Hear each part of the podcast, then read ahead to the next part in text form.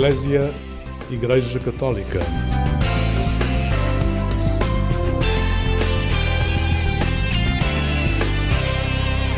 Olá, uma boa noite para si. O programa Eclésia tem agora início e hoje vamos recuar alguns anos para depois projetarmos o futuro. Na nossa companhia está Paulo Rocha, diretor da Agência Eclésia, órgão de informação da Igreja Católica, responsável pelo programa Eclésia que há 25 anos iniciou a sua emissão.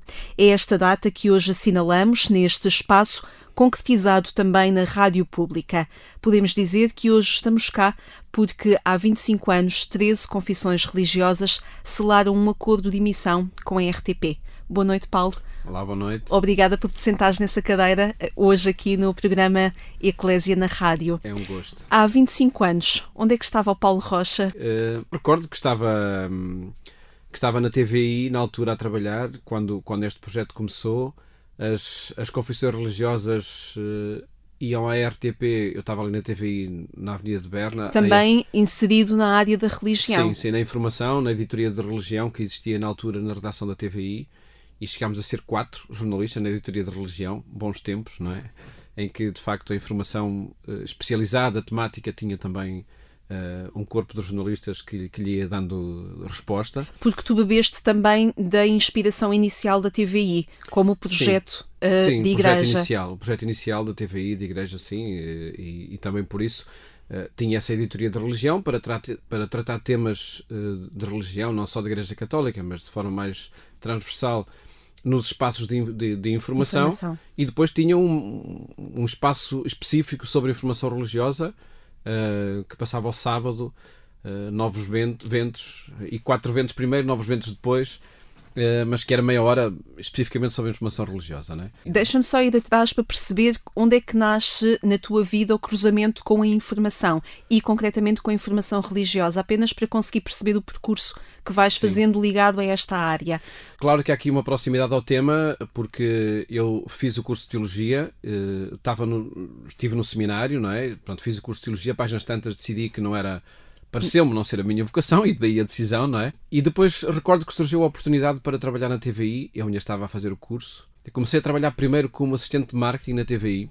Depois de, desse trabalho no marketing, o trabalho seguinte que eu fiz logo foi na produção. Na produção de transmissão de, eh, de missas, nomeadamente, transmissões diretas, não é?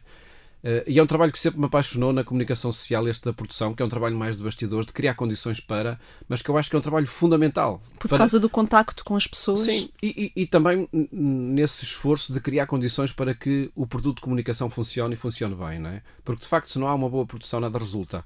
E isso nós experimentámos aqui todos os dias. Uh, infelizmente não podemos. Aqui na redação da Eclésia, onde estamos sim, a gravar sim, este exatamente, programa. Exatamente. Não temos, infelizmente, a figura do produtor. Cada jornalista tem que ser também produtor.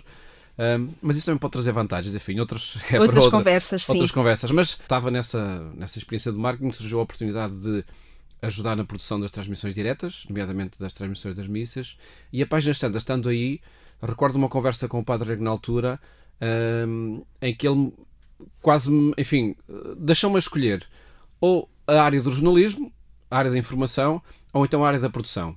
Portanto, agarrando essa, essa, essa função de produção e realização de, das próprias transmissões. Não é? Como é que decidiste? Eu acho, eu acho que foi sobretudo pela urgência que era preciso de, de trabalhar na informação e, e, era um trabalho imediato que estava ali a surgir e eu agarrei. Sim, agarrei essa, esse trabalho na, na editoria de religião de, de informação na TVI e pronto, e depois esteve ali até 96, quando comecei a trabalhar na agência Eclésia Uh, ainda não neste, neste projeto A Fé dos Homens, não é? Isso foi em 97, mas com o Padre Rego uh, vi de facto desenvolver essas negociações entre as confissões religiosas e a, e a RTP para, um, para chegar a esse dia 15 de maio de 97, quando se assinou o protocolo, e depois, em setembro, a 15 de setembro, quando, quando os programas começaram na RTP. E qual era o sonho do Padre António Rego? Ele que teve no sonho e na gênese de tudo isto que nós hoje hum. ajudamos a concretizar, qual foi o, o projeto? O, o Padre António Rego, acho que com, com, com o início deste projeto A Fé dos Homens, eh, acho que foi mais um passo a concretizar aquilo que ele que foi a missão dele ao longo de toda a vida, não é? Que era dar a este tema religião uh, dar-lhe um espaço uh, nos meios de comunicação social. E, e, olhar para o tema religião como se olha para o tema desporto, como se olha para outro tema qualquer da nossa vida em sociedade e achar que eh, é necessário de facto falar destes temas também eh, no, no, espaço mediático. Aqui, num projeto extraordinário pelo facto de ser interreligioso, pelo facto de ser fruto do diálogo entre diferentes confissões religiosas, o que lhe deu desde o início, logo, acho eu, um, enfim, uma, uma solidez diferente do que sendo um projeto só da Igreja Católica ou só de outra confissão religiosa, não é? Acreditas que isso é fruto do reconhecimento também que a sociedade faz de entender que a religião é uma condição fundamental, é um fator fundamental para a construção social também? Eu creio é fruto isso, disso? Sem dúvida que sim, e isso está, está também na origem deste projeto. Uh, isto tudo, enfim, vai tendo raízes eu acho que a primeira raiz é, é, é, na própria RTP ou RTP2 chegou a ser equacionada a hipótese da Igreja Católica ter um tempo de emissão diário, algumas horas de emissão, mas isto também estávamos bem na década de 80 ou, ou ainda antes, não é? Enfim, era, é, é, também a presença que existia na sociedade era sobretudo essa, não é? Sim. E felizmente acho eu que com o decurso do diálogo, também com a RTP e entre diferentes confissões religiosas, se chegou a essa conclusão de que a presença faria sentido, sobretudo sendo interreligiosa, sendo uh, representativa deste, desta dimensão de, de, da pessoa humana, que é a dimensão religiosa, e que procura uh, partilhar aquilo que é e, e, o contributo que dá para a construção da sociedade também através da comunicação social. E a 16 de maio de 1997 selou-se então um acordo entre as 13 confissões religiosas e a RTP. Falamos da Aliança Evangélica Portuguesa, da Comunidade Bahá'í de Portugal, da Comunidade Hindu de Portugal, da Comunidade Islâmica de Lisboa, da Comunidade Israelita de Portugal, da Igreja Apostólica Católica Ortodoxa, a Igreja Católica Apostólica Romana, a Igreja de Jesus Cristo dos Santos dos Últimos Dias, a União Portuguesa dos Adventistas do Sétimo Dia, também do Conselho Português das Igrejas Cristãs, o COPIC, da Igreja Católica Ortodoxa, da Igreja da Ciência Cristã e Igreja Velho-Católica. São estas as 13 confissões religiosas, algumas com um nome um bocadinho mais distante do nosso uhum. cotidiano, mas são elas que estão na gênese deste projeto. Importa reconhecê-las porque elas também se reconheceram neste caminho de construção. Sim, sim, sim, sim, sim. Uh, e creio que, independentemente do nome da instituição, há o nome de pessoas concretas que estavam, que fizeram este caminho, não é? Uh, e de diferentes confissões religiosas. Uh, claro que da parte da Igreja Católica temos muito que homenagear o Padre António Rego por o trabalho que fez neste diálogo, porque quer queiramos, quer não, acho que é natural que, que, que existindo uma confissão que porque, porque tem uma maior representatividade na sociedade, quer dizer, tem, tem, tem que se mexer, não é? tem, tem, que, tem que assumir as suas responsabilidades também, não é? E, e creio que o Padre António Rego fez, fez, fez isso de forma uh, extraordinária uh, nesse tempo de negociação, mas recordar também, por exemplo, uh, o, pastor Dias Bravo, da Aliança Evangélica, o Mohamed Abed, da comunidade islâmica, Esther Mutznik, da comunidade israelita, enfim, tantas pessoas, o Mário Mota Marques, que, que, que da, da, da, comunidade Bahá'í, que, que nesta comissão das confissões religiosas secretariou durante muito tempo, uh, viria depois a falecer o Mário Mota Marques, já com um problema oncológico, creio eu, mas que deixou também marcas extraordinárias neste, neste diálogo. Portanto, eu acho que este projeto uh, fala muito também da aproximação que existiu, do diálogo que existiu entre pessoas concretas, que se foram conhecendo, que se foram um, aproximando, que foram dialogando e que permitiu de facto a que, diante de problemas que sempre surgem, uh, pudessem agir em conjunto, pudessem uh, enfim, enfrentar esses desafios em conjunto. Uh, em benefício de todos. Antes do diálogo interreligioso em antena, praticava-se o diálogo interreligioso no projeto em si? Sem dúvida nenhuma que sim. O projeto, aliás, creio eu, como qualquer projeto inter qualquer coisa, seja religioso, seja de outra ordem, é preciso que as pessoas se conheçam, que falem, que, que se gostem também, ficarão sempre célebres as sandes de queijo que se comiam durante as reuniões, porque as várias confissões a isso permitiam, não podiam ser sandes de outra coisa, eh, eram sandes, ou, ou, enfim, era um alimento que todas as confissões poderiam comer sem, sem estar ali a entrar em conflitos com, com, algum, enfim, com, com, com algumas práticas que cada confissão tem, não é? Eh, mas até isso via que havia uma aproximação, também nesse aspecto, não é?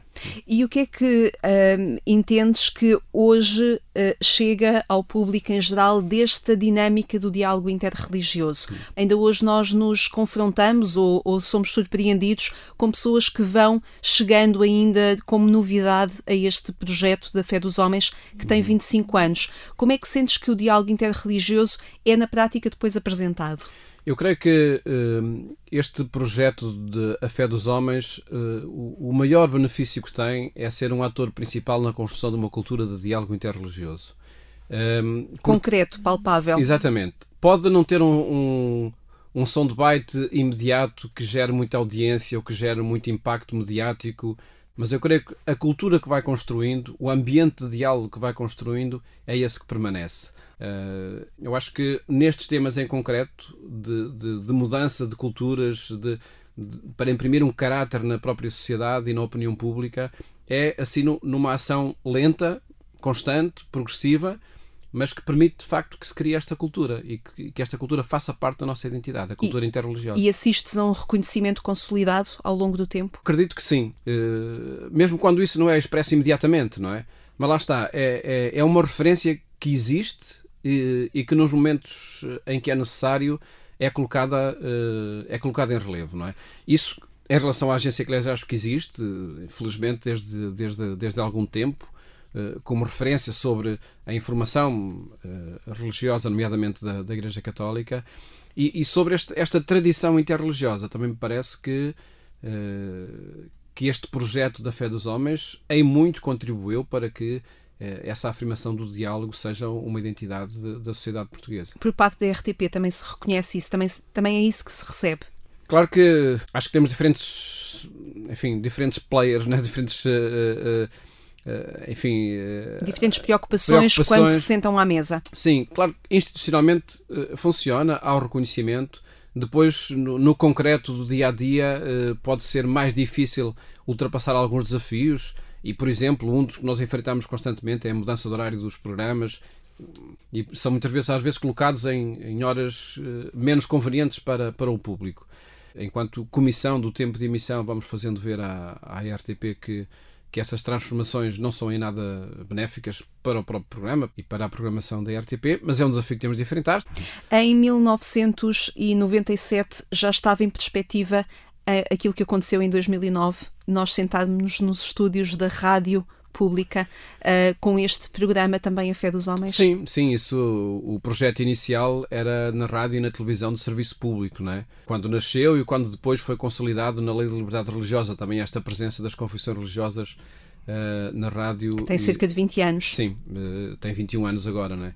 Lá está, a lei é posterior ao projeto em si, mas recebeu, nomeadamente, este este número, esta cláusula uh, daquilo que estava protocolado com a RTP já, de, das confissões religiosas terem este espaço na rádio e na televisão de serviço público. Vamos recuar alguns anos e perceber quais foram os sons inspiradores também desta presença uhum. do programa Eclésia e programa A Fé dos Homens aqui na, na rádio na Antena 1.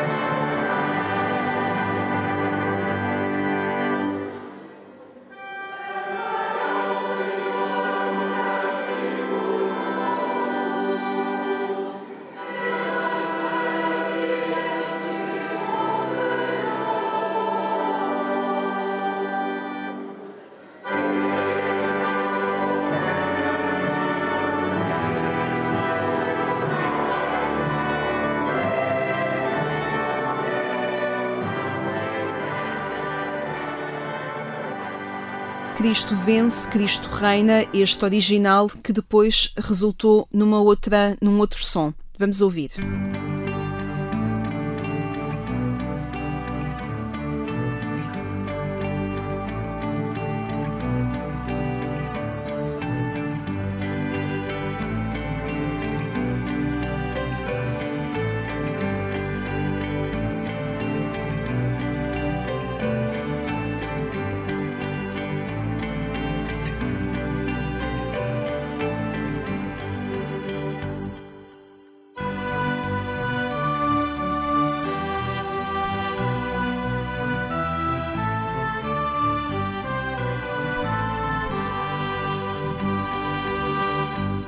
1 de novembro de 2009 ouviu-se pela primeira vez este genérico aqui na Antena 1, uhum.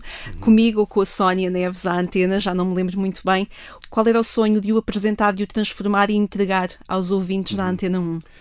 Eh, eu recordo que hum, quando, quando se pensou na grelha de conteúdos a apresentar, tanto na televisão como, como na rádio, eh, a apresentar nestes programas, a preocupação que existiu, eh, e aí o diálogo foi muito do Padre Rego com a equipa que, que na altura começou este programa. este programa, sim, e também na televisão. Aquilo que, que presidiu a, a, a, a grelha de programação foi na televisão e na rádio estes programas não seriam mais um grupo da Igreja Católica que está ali a fazer a sua, enfim, a, a sua, a ditar uma forma de apresentar, a, a criar prioridades temáticas, a, enfim, a ter, a, a colocar-se no centro. Este grupo não se estaria a colocar no centro de tudo. A preocupação foi, eh, enquanto profissionais da televisão e depois da rádio, sabermos transmitir ao público de uma forma profissional uh, muito competente transmitir aquilo que acontece. Daí que este tema, Cristo vive, Cristo vence, Cristo reina, Cristo impera, ehm, surgiu como como o enfim como o horizonte que, que nós que nós queríamos uh, onde queríamos chegar. Nós não nos estávamos a colocar no centro é Cristo que está no centro e é, são sobretudo as pessoas que vivem o testemunho de Cristo no dia a dia que nós queremos colocar no centro. E daí fomos buscar este tema tão significativo para a tradição católica, que pode até parecer assim um bocadinho mais, sei lá, apoteótico, ou enfim, de outros tempos de, de, de, da presença da Igreja Católica, mas o, o, objetivo na altura, eu recordo bem esse diálogo com o Padre Rego quando, quando estávamos à procura do indicativo, do, do genérico para, para o programa da, da Antena 1, de nós queremos partir daqui, né? do que uma, uma música significa para a história da Igreja e para o ser cristão hoje. Agora, mas isto era, meia, era uma face da moeda, depois faltava a outra, que era transmitir tudo isto de acordo com o, o que é um indicativo de, de, rádio, que não é uma música da igreja, não é? Uh, com características muito próprias, não é? Então fomos ter com quem fazia genéricos, com quem produzia indicativos para rádio e para televisão, com quem fazia músicas para telenovelas, para tanto programa, não é? Uh, e encomendámos, uh, a partir desta inspiração, pedimos que, que nos fizesse um indicativo. Curiosamente, o primeiro indicativo que nos chegou é muito próximo do original.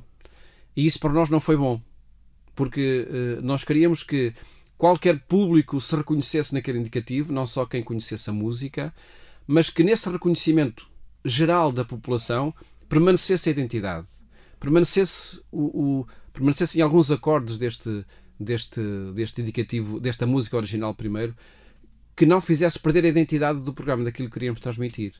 E daí que depois desta versão primeira deste genérico, nós fizemos uma segunda. E essa acho que já corresponde mais a este objetivo. E depois caminhou-se para aquele genérico que habitualmente Exatamente, e agora abre o programa Eclésia. Hum. Mas está lá, está lá, esse, estão lá esses, esses compassos finais desta música, eh, mais, de forma mais subliminar, mas estão lá.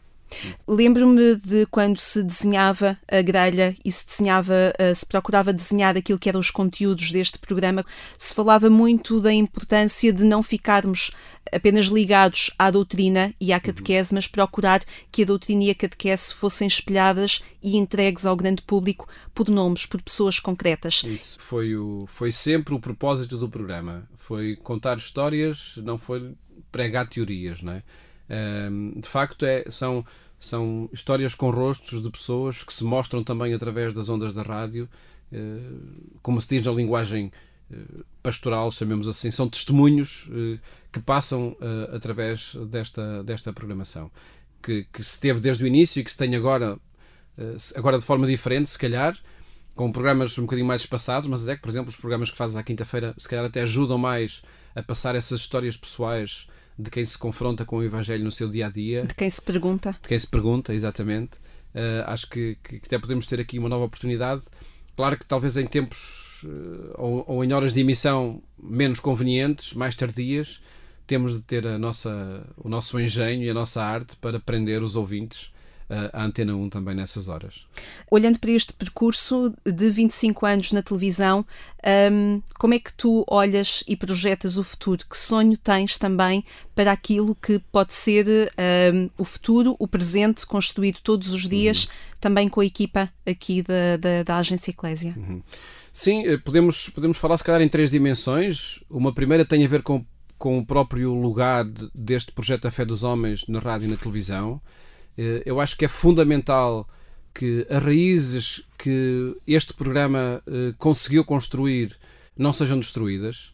E isso tem a ver com, com o horário de emissão dos programas, tem a ver com a presença e com, e com o reconhecimento que, que a própria RTP, no caso, deva dar a este, a este projeto. Eu creio que a história mostra que é um, que é um projeto que é muito contribui para, para a serenidade da sociedade portuguesa, nomeadamente neste capítulo do, do diálogo e da, e, entre as religiões, e infelizmente vemos que noutros países isso não acontece. Felizmente entre nós uh, há esse ambiente de serenidade. Portanto, eu acho que este o lugar do, do, programa na RTP é fundamental uh, defendê-lo, é fundamental uh, estabilizar o horário de, de, emissão. Depois podemos olhar também para isto, como, para este projeto da Fé dos Homens, como um desafio para a própria Igreja Católica em Portugal. Um, eu acho que é cada vez mais necessário que projetos comuns incluam este projeto da, da presença na, na, televisão e na rádio, não é?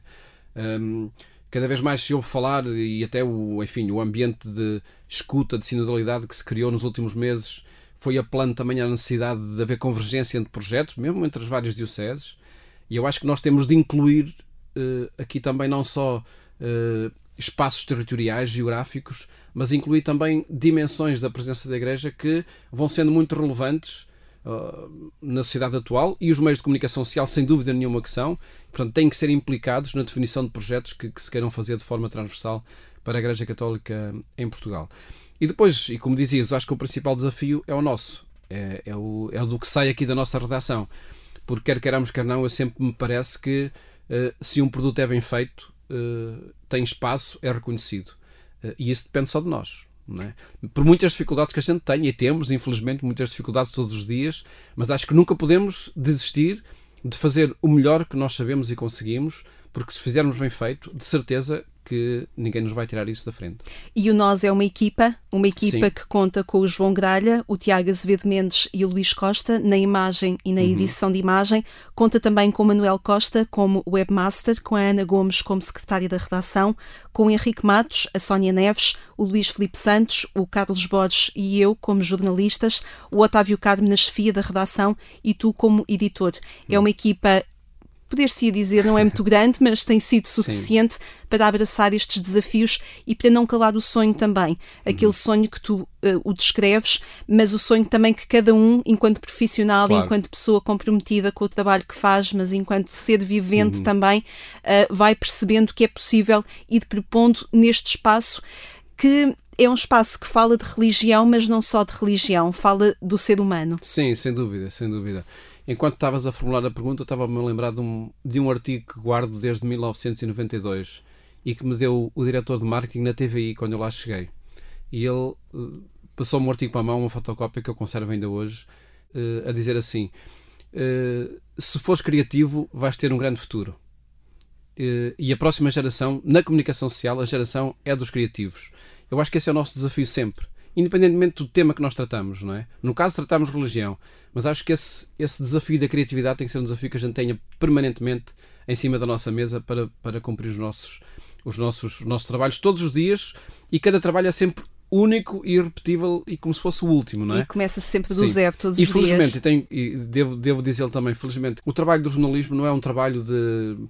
É um trabalho de equipa, essencialmente. Não é um trabalho de hierarquia, de, de, de onde, onde alguém se, se quer afirmar por poder, ou, ou, seja de que forma for.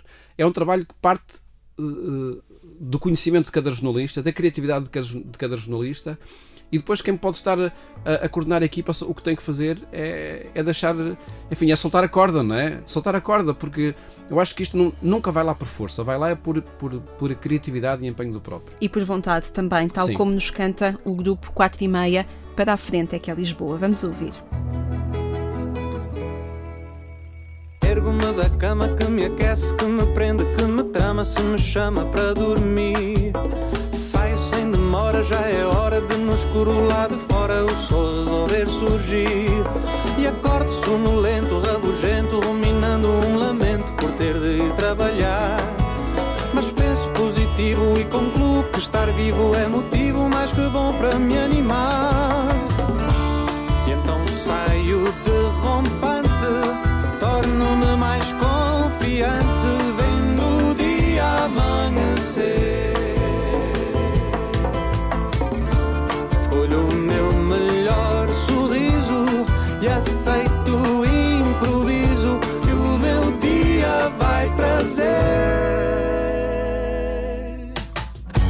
Aproveito ao segundo tudo aquilo que este mundo faz para me surpreender.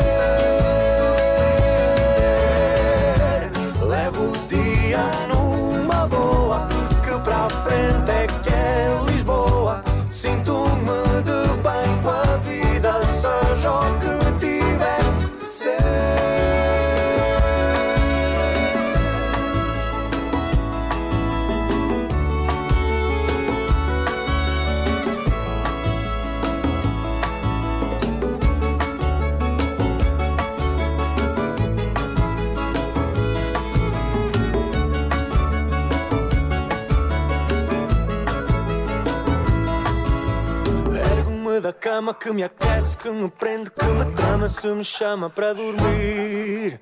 Saio sem demora, já é hora de no escuro lá de fora o sol resolver surgir. E acordo sonolento, rabugento, ruminando um lamento por ter de ir trabalhar. Mas penso positivo, concluo que estar vivo é motivo mais que bom para me animar.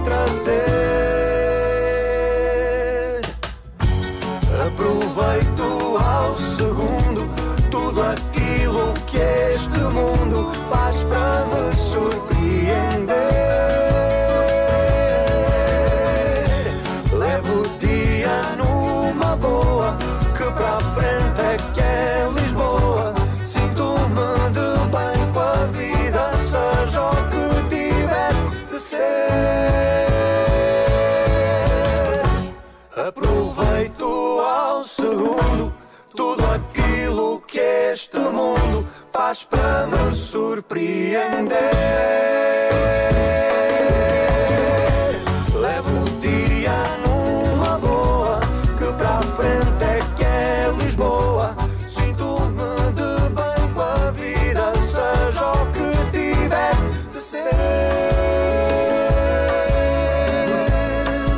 Para a frente é que é Lisboa, os grupo 4 e meia a tocarem aqui nesta noite no programa Eclésia, em que conversamos com Paulo Rocha, diretor da agência Eclésia.